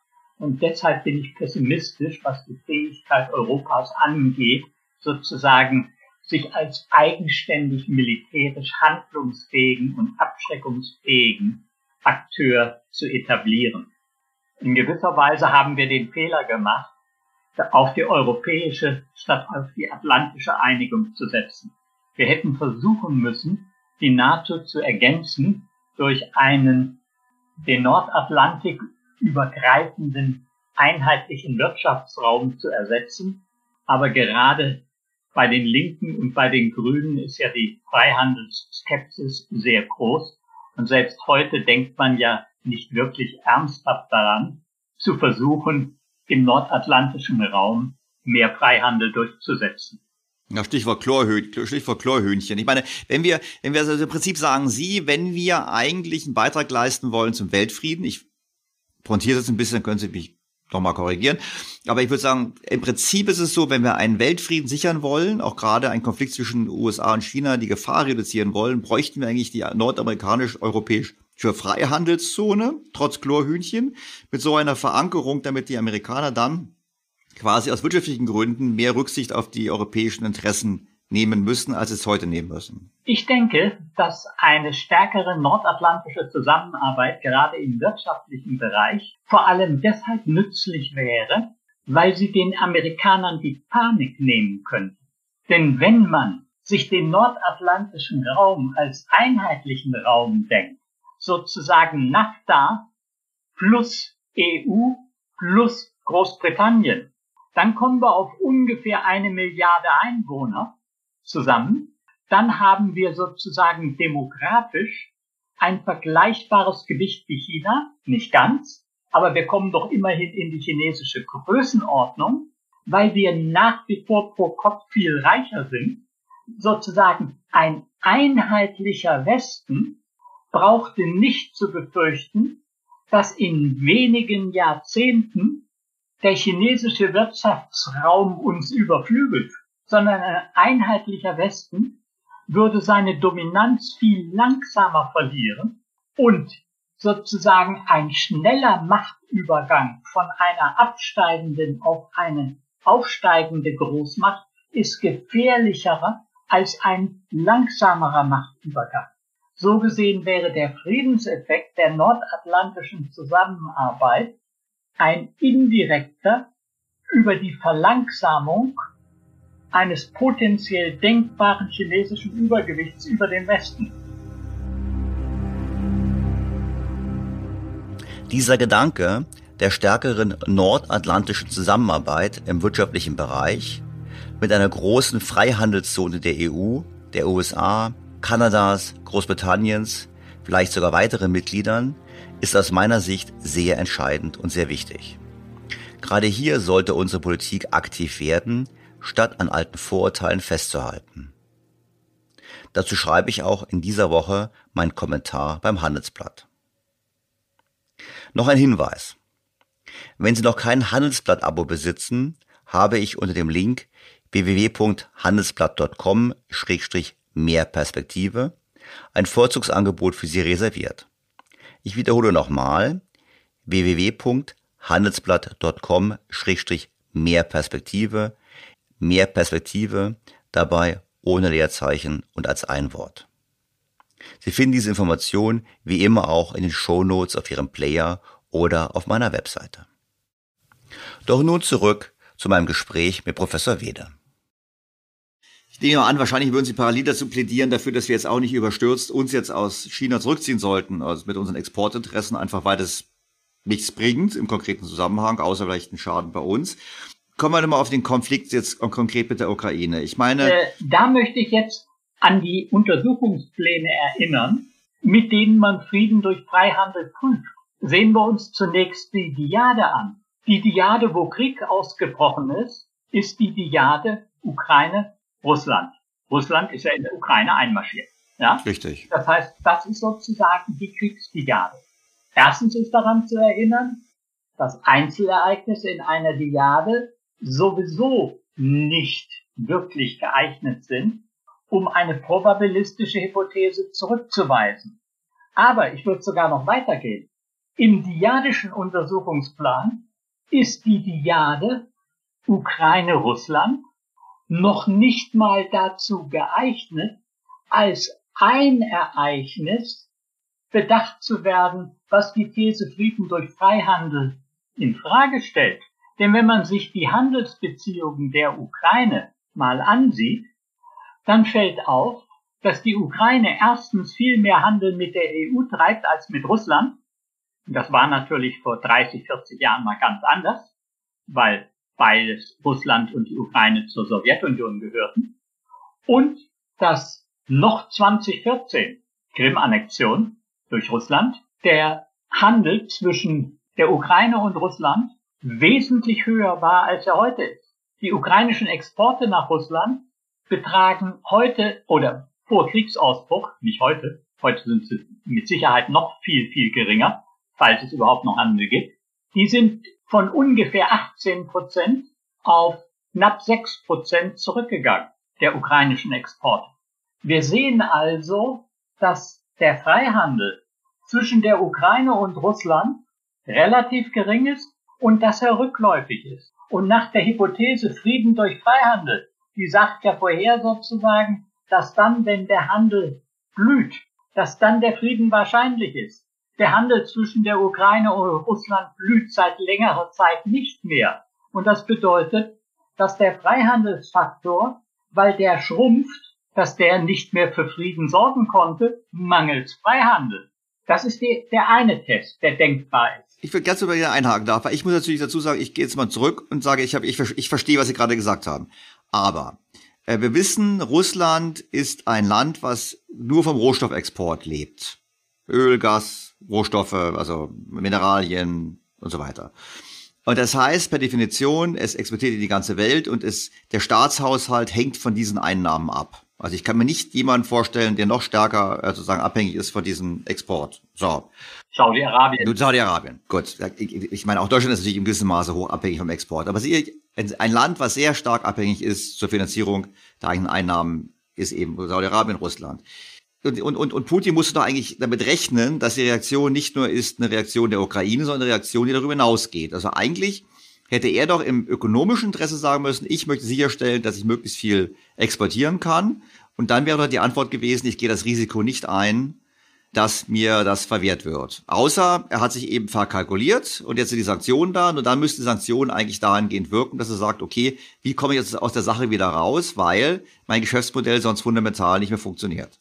Was Sie sagen, ist alles richtig, aber wir haben das Problem, wir haben bisher systematisch eigentlich nur über eine Hypothese Frieden durch Freihandel gesprochen. Und das ist eine Hypothese über Konfliktdämpfung. Wir brauchen aber, um Kriegsursachen systematisch zu behandeln, nicht nur Hypothesen über Konfliktdämpfung, sondern auch Hypothesen über Konfliktursachen. Und über die haben wir noch gar nicht gesprochen. Und selbst wenn man Konfliktdämpfung untersucht, dann müssen wir natürlich die Frage Konfliktdämpfung untersuchen unter Berücksichtigung der Tatsache, dass Konflikte nicht unter allen Bedingungen gleich häufig sind oder gleich wahrscheinlich. Ich hatte ja schon das Beispiel Afghanistan und Paraguay genannt oder ein anderes, wo von vornherein klar ist, Frieden ist unvermeidbar, weil die militärischen Kapazitäten sozusagen der beiden denkbaren Kontrahenten nicht ausreichen, um Truppen in Schussweite voneinander zu stationieren. Ja, wir brauchen also sozusagen auch eine positive Theorie der Konfliktgründe. Aber bevor wir auf die zu sprechen kommen, möchte ich noch kurz auf den zweiten Untersuchungsplan kommen, mit dem man Frieden durch Freihandel oder wirtschaftliche Zusammenarbeit testen kann. Und auch hier spricht eigentlich die Evidenz aus dem Russland-Ukraine-Konflikt nicht dagegen. Wenn wir uns Nationen ansehen, dann lautet die Hypothese, je freihändlerischer oder je wirtschaftlich freier oder je weniger protektionistisch ein Land, desto friedlicher, in Klammern, desto seltener ist es in Kriege verwickelt. Und wenn man sich nun Russland und die Ukraine ansieht und etwa ansieht, wo stehen diese Länder auf der Skala für wirtschaftliche Freiheit, und da gibt es ja zwei, nämlich die vom Fraser Institute in Kanada und die vom Heritage Institute in den USA. Und bei beiden ist es so, dass nach dem Indikator wirtschaftliche Freiheit, der Freihandel mit berücksichtigt, sowohl Russland als auch die Ukraine zu den wirtschaftlich unfreieren Gesellschaften gehört. Und dass zwei wirtschaftlich unfreie Gesellschaften miteinander in Krieg geraten, ist kein Hinweis darauf, dass Frieden durch Freihandel und wirtschaftliche Freiheit nicht funktioniert. Und heute tun viele Leute so, als ob die Tatsache, dass zwei wirtschaftlich unfreie Gesellschaften mit wenig und abnehmendem Handel untereinander, dass die miteinander in Krieg geraten sind, spräche gegen Frieden für Freihandel. Und das scheint mir eine geradezu absurde Missinterpretation der Realität zu sein. Dann heißt es aber im Klartext, wenn die jetzt noch auf Deutschland und Russland zurückkommen als Beispiel. Da gibt es ein bisschen mehr Interdependenz, aber auch nicht allzu viel. Ja, und vor allem nehmen wir mal an, es gäbe mehr größere Interdependenz, dann wäre es doch so, dass die Wahrscheinlichkeit, dass Deutschland angreift, gering ist, weil wir eine freie Marktwirtschaft sind und Russland genauso äh, gefährlich bliebe wie immer, weil Russland eben keine äh, wirtschaftlich freie Gesellschaft ist. Das heißt, ähm, die These klappt zwischen wirtschaftlich freien Gesellschaften, aber klappt nicht, sobald einer der Spieler nicht mehr wirtschaftlich frei ist. Und das gilt ja in gewissem Sinne auch für China, weil China ist ja auch nicht so wirtschaftlich frei. Ich meine, ich denke mal an den Akt oder an, die Lockdown-Politik, die ja sicherlich in dem Maße in wirtschaftlich freien Gesellschaften nicht durchzuhalten wäre. Nein, jetzt, jetzt interpretieren Sie äh, sozusagen äh, die These Frieden durch Freihandel äh, zu pessimistisch. Denn es lässt sich tatsächlich in quantitativen Studien zeigen, dass äh, Freihandel immer die Kriegsgefahr reduziert, selbst wenn sozusagen nur eine der beiden Volkswirtschaften offen und freihändlerisch ist. Natürlich ist der Friedenseffekt besser, wenn es beide sind. Aber wenn einer freihändlerisch ist, ist besser, als wenn beide protektionistisch sind. Beide freihändlerische ist am besten, das ist klar. Aber einer freihändlerisch bringt schon was. Dagegen beim sogenannten demokratischen Frieden, das ist eine andere Hypothese, bei dem ist es tatsächlich so, dass nur unter Demokratien die Friedenswahrscheinlichkeit steigt. Dagegen ist die Kriegsgefahr zwischen Demokratien und Autokratien noch höher als zwischen zwei Autokratien. Das heißt also, Demokratisierung nur bei einem von zwei rivalisierenden Staaten bringt nicht nur nichts, sondern kann sogar die Kriegsgefahr erhöhen. Aber mehr Freihandel nur bei einem unter zwei Rivalen, das bringt ein bisschen was. Mehr Demokratie ist ein zweischneidiges Schwert. Das bringt nur was, wenn die Rivalen oder die Nachbarn sozusagen auch Demokratien sind. Das heißt, weil die, wenn die Nachbarländer von Russland demokratischer werden, dann erhöht das die Wahrscheinlichkeit, dass Handel nicht mehr kriegsverhindernd wirkt. Nein, nein. Handel hat grundsätzlich einen pazifizierenden Effekt. Okay, aber der Effekt ist dann geringer. Der Demokratieeffekt ist ein bedingter Effekt, der davon abhängt, dass auf der anderen Seite auch Demokratien sind. Der Freihandelseffekt ist ein unbedingter Effekt. Das ist ein robusterer Effekt. Okay. Sozusagen, Demokratisierung bringt nur was, wenn es auf beiden Seiten ist. Freihandel bringt schon auf einer Seite was. Aber Herr Wied, ich bin jetzt, ich bin jetzt ein bisschen schwer vom Verstand. Also nehmen wir mal Russland ganz konkret. Also Russland ist ein, eine Volkswirtschaft, die in enormem Maße davon profitiert, Dinge exportieren zu können, weil es den größten Teil des Einkommens ausmacht. Wenn jetzt Russland eine volldemokratische Gesellschaft wäre, dann wäre die Wahrscheinlichkeit, dass sie einen Krieg angefangen hätten, extrem gering gewesen, obwohl der konkrete Handel mit der Ukraine nicht so wichtig war. Beispiel Deutschland, Frankreich vor dem Ersten Weltkrieg. Nein, Demokratie in Russland hätte nur dann einen positiven Effekt auf die Kriegsgefahr zwischen Russland und der Ukraine, wenn auch die Ukraine eine Demokratie wäre. Was den demokratischen Charakter von Gesellschaften angeht, ich hätte fast gesagt, vor dem Krieg war man sich des demokratischen Charakters der Ukraine gar nicht so sicher, wie man heute zu sein hofft. Aber das ist mehr eine Folge der Identifikation mit dem Aggressionsopfer als eine Folge der Stabilität der ukrainischen Demokratie. Im Grunde genommen ist man erst einigermaßen sicher, dass ein Land eine Demokratie ist, wenn äh, es mehrfache Machtwechsel gegeben hat, friedlicher Art. Ja gut, wir wissen ja auch, dass die Ukraine vor dem Krieg, wenn in der Hinsicht bezüglich Korruption und anderem sicherlich auch äh, genau. nicht gut dastand. Aber ich, genau, und jetzt, ich würde ich auch sagen. Das gehen wir nochmal ganz kurz. Russland, also ich habe, Sie ich versuche nochmal meinen Worten zu fassen. Also Putin, also Russland und Ukraine haben wenig Handel. Darüber hinaus haben sie konfliktäre Interessen, deshalb war eine Kriegswahrscheinlichkeit hoch.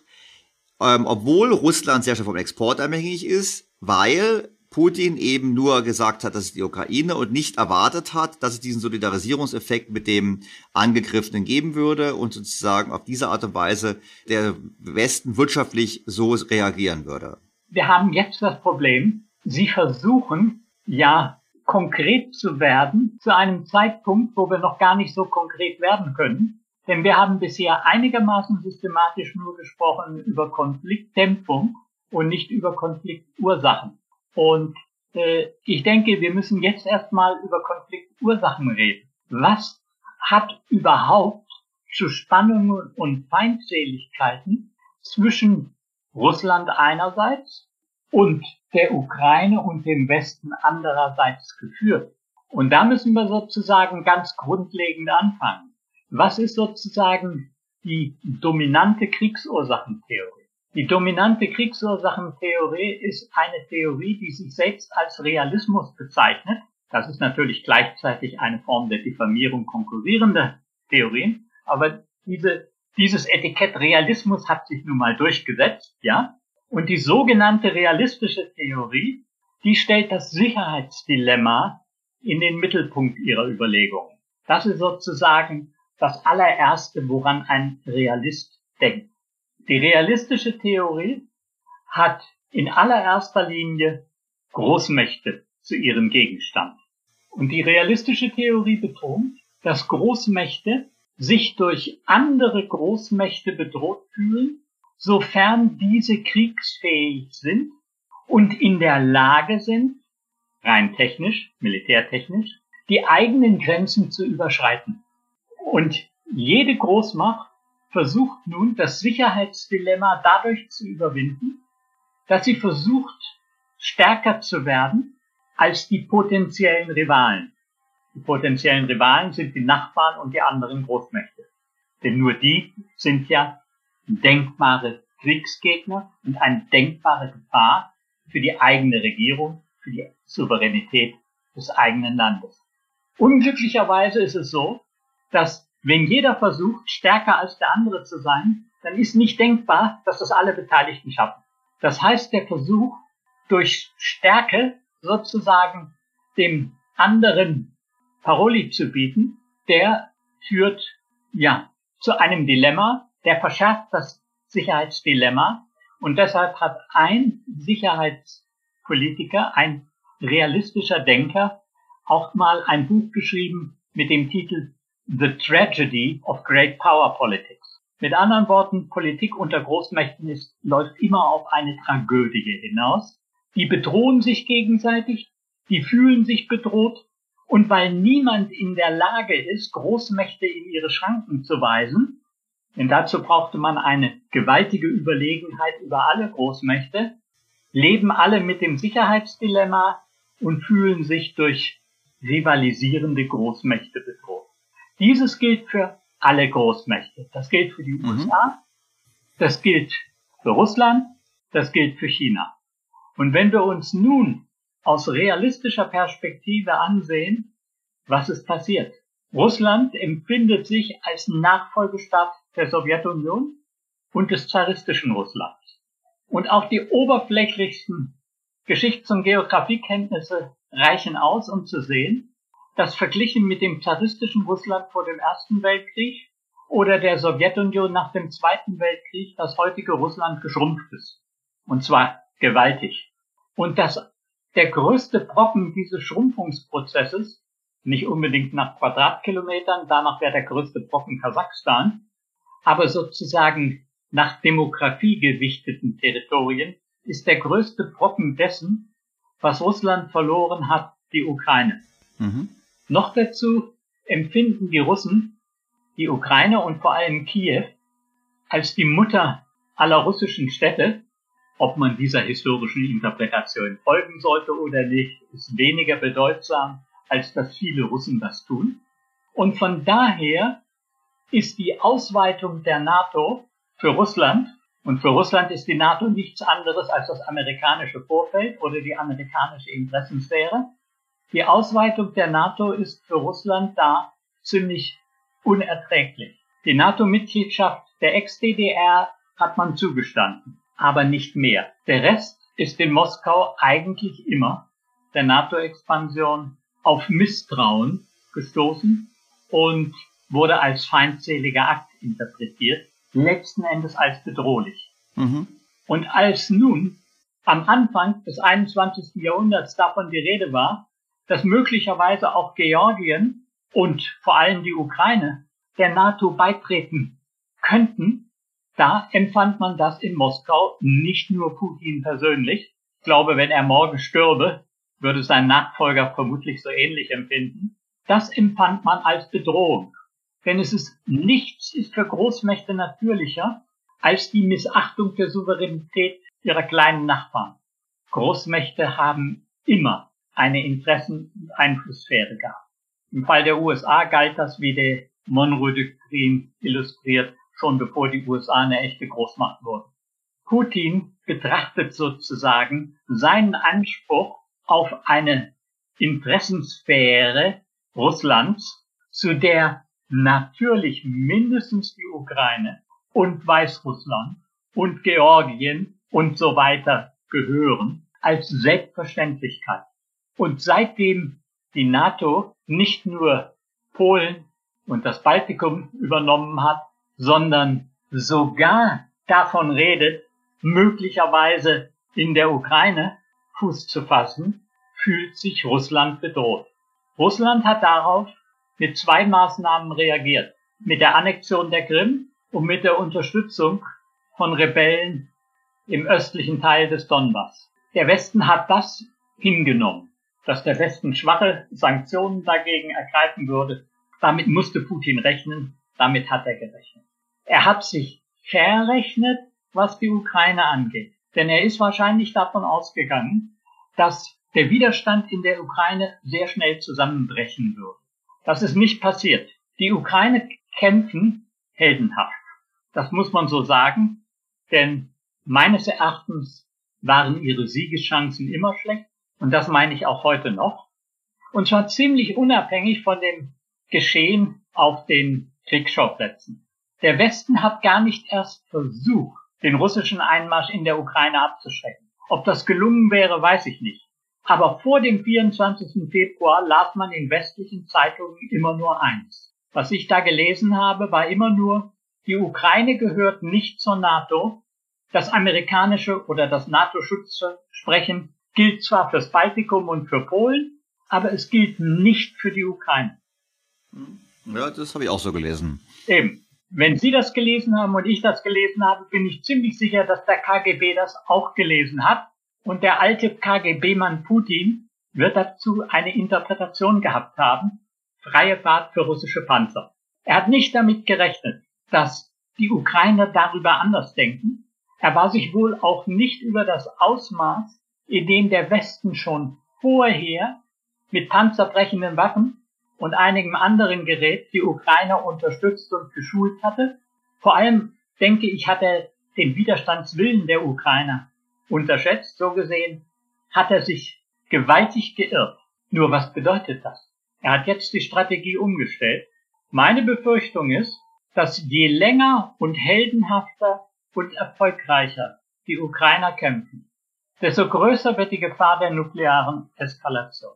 Und bei nuklearer Eskalation rechne ich nicht damit, dass die Russen auf die Wahnsinnsidee kommen, Atombomben auf Washington oder Chicago zu werfen als erstes, auch nicht auf Paris oder London, noch nicht mal auf Riga oder Warschau. Aber ich halte es für nicht unwahrscheinlich, dass wenn Russland in der Ukraine eine konventionelle Niederlage droht, wenn zum Beispiel die Gefahr besteht, dass die Ukrainer in der Krim einmarschieren, oder möglicherweise in russischen Städten die frontnah sind, auch wenn es nur 10 oder 20 Kilometer auf russisches Territorium geht, dann würde ich damit rechnen, dass Putin Nuklearwaffen einsetzt. Ich habe sogar eine ziemlich genaue Vorstellung, wo er das tut. In der Westukraine, die nach seinem Verständnis weniger zur russischen Welt gehört als im Raum Kiew oder Kharkiv. So gesehen, all die Leute bei uns im Westen, die sich vorstellen können, dass die Ukraine den Krieg gewinnt, übersehen das Risiko, dem sich die Ukrainer aussetzen, der Eskalation. Und wenn Sie sich vorstellen, dass die Russen in der Westukraine, über die ja auch der Nachschub in die Ukraine gehen muss, Atomwaffen einsetzen, was soll der Westen dann machen? Im Moment scheinen wir zu vergessen, dass die Ukraine nicht zur NATO gehört was wir vor dem 24. Februar betont haben. Meine Erwartung ist, dass nachdem Atomwaffen in der Westukraine eingesetzt worden sind, uns das wieder einfällt. Professor Wede, jetzt zum Abschluss vielleicht nochmal, jetzt haben Sie ein Szenario entworfen, ich folge dem Szenario leider. Jetzt haben Sie ja im Prinzip Folgendes gesagt. Sie haben gesagt, ähm, es gibt Konfliktgründe, die sind außerhalb vom, vom Handel. Es gibt dann den Handel, der im Prinzip solche Konfliktgründe abschwächen kann, nicht beseitigen. Genau, unterdrücken, abschwächen kann, wenn das guter Handel ist, wenn er Unterdrücken ist mir zu stark. Okay, abschwächen. Äh, desto mehr abschwächen, desto demokratischer die beiden Kontrahenten sind.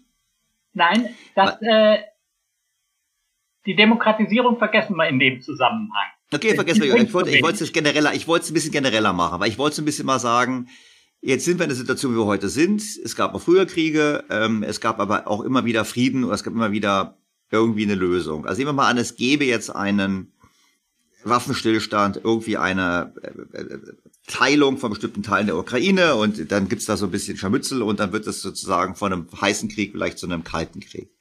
Das ist mal eine Abschlussfrage. Was sollte dann eigentlich die westliche Politik tun? Ich meine, ist es dann richtig zu sagen, wir halten die Sanktionen jetzt ewig auf, wir versuchen quasi aus Russland so ein großes Nordkorea zu machen? Oder würde man sagen, ja, es widerspricht zwar unseren Werten, was da passiert ist, wir sind aber jetzt mal Realisten, wir haben verstanden, dass es da eben äh, Konfliktinteressen gab. Äh, wir versuchen einen, einen Weg wieder zu äh, bauen ähm, in die Weltgemeinschaft und quasi auch wieder äh, in den Handel. Ich meine, ich weiß, wahrscheinlich kriege ich ganz viele böse Zuschriften, nachdem ich die Frage gestellt habe, aber wir müssen ja irgendwie ein paar Jahre weiter vorausschauen. Wie, wie, ist die, wie, ist, wie kommt man da wieder raus aus dem, wo wir jetzt sind? Also ich glaube, gegenwärtig ist der Westen wild entschlossen, seine eigenen Interessen massiv zu verletzen. Und zwar einfach dadurch, dass wir heute sagen, aus Empörung über den russischen Angriff in der Ukraine, wir müssen von Russland auf Dauer wirtschaftlich unabhängig sein. Wir müssen die Handelsbeziehungen mit Russland auf Dauer kappen.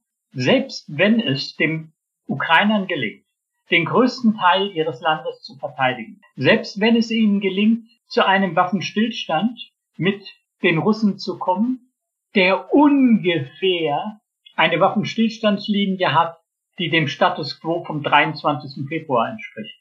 Ich kann mir nicht vorstellen, dass die Ukraine mehr erreicht. Selbst wenn die Ukraine das erreicht und die Ukraine im Laufe der Zeit in die NATO hineinfindet, in diesen Grenzen, ohne die Krim, ohne den Ostteil des, Don des Donbass, was wäre dann erreicht?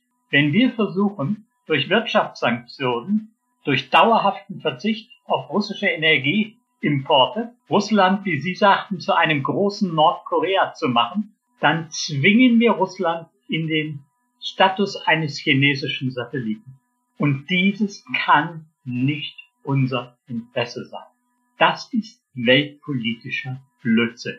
Und da gibt es auch keinen Interessengegensatz zwischen den USA und den Europäern oder zwischen den USA und Deutschland.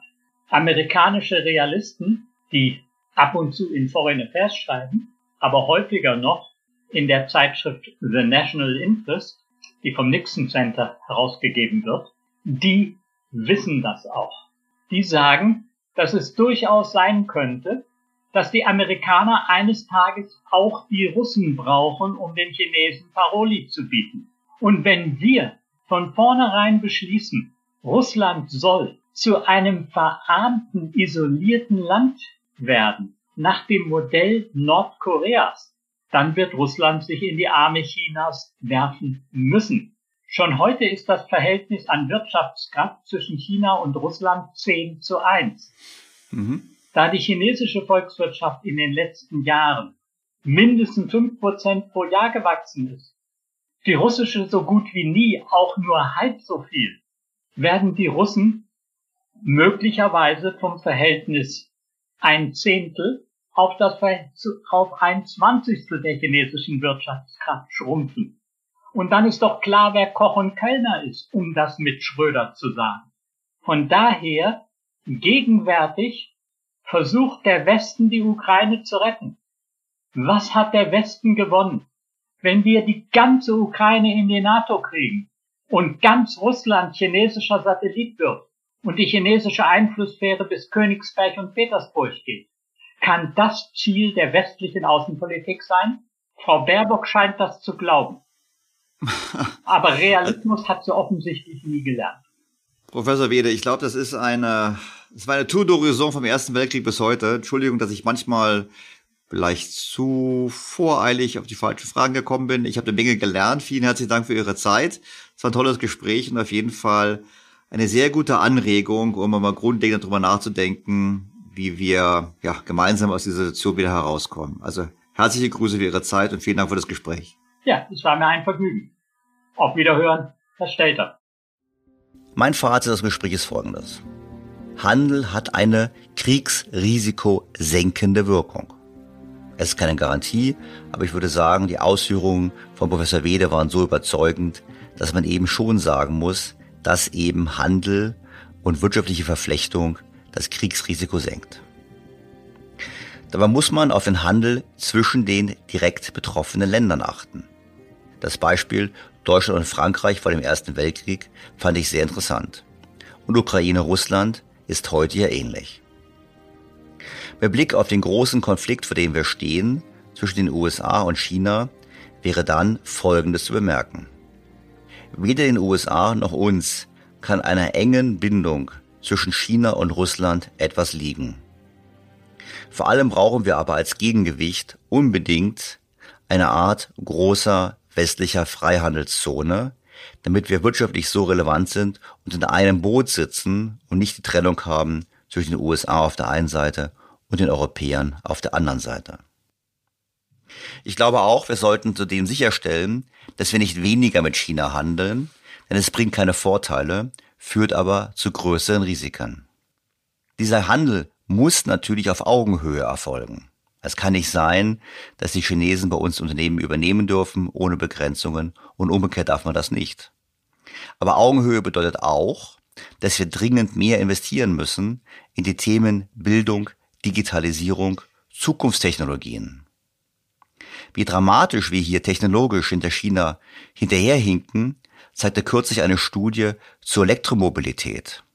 Demnach dürfte demnächst der bisherige Handelsüberschuss Europas im Automobilsektor zu einem Handelsdefizit werden. Einfach deshalb, weil die chinesischen Anbieter bei der Elektromobilität sehr erfolgreich sind. Und auch viele Teslas, die wir kaufen, in China gefertigt werden. Leider scheint die deutsche Politik die Zeitenwende auf diesem Gebiet noch nicht erkannt zu haben. Während man sich also nicht in Richtung einer Freihandelszone bewegt, Stichwort Chlorhühnchen, zeigt man China gegenüber plötzlich Stärke. So erklärte Bundesminister Robert Habeck in einer Erklärung auf der Webpage seines Ministeriums. Es ist seit langem klar, dass China zwar ein großer Handelspartner ist, es aber sehr relevante Probleme gibt, auch bei der Einhaltung von Menschenrechten. Das wurde jahrelang ausgeblendet. Diese Regierung hat den Umgang mit den China-Fragen aber verändert.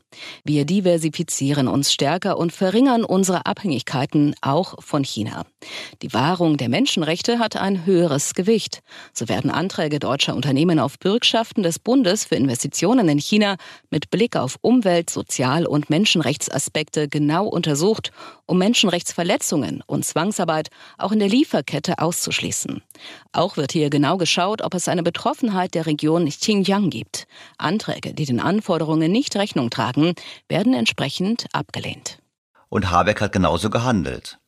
Ein Antrag von Volkswagen auf Hermes-Bürgschaften für eine Investition in China wurde abgelehnt, obwohl diese Investition in einer anderen Region stattfindet und nicht in Xinjiang, wo die chinesische Regierung Angehörige der muslimischen Bevölkerung unterdrückt und Hunderttausende in Internierungslager sperrt.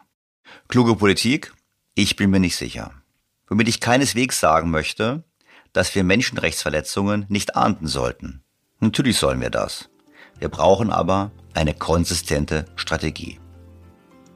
Denn perspektivisch hat Deutschland, aber auch Europa, so wie wir heute aufgestellt sind, im großen Ringen zwischen den USA und China nur eine Statistenrolle.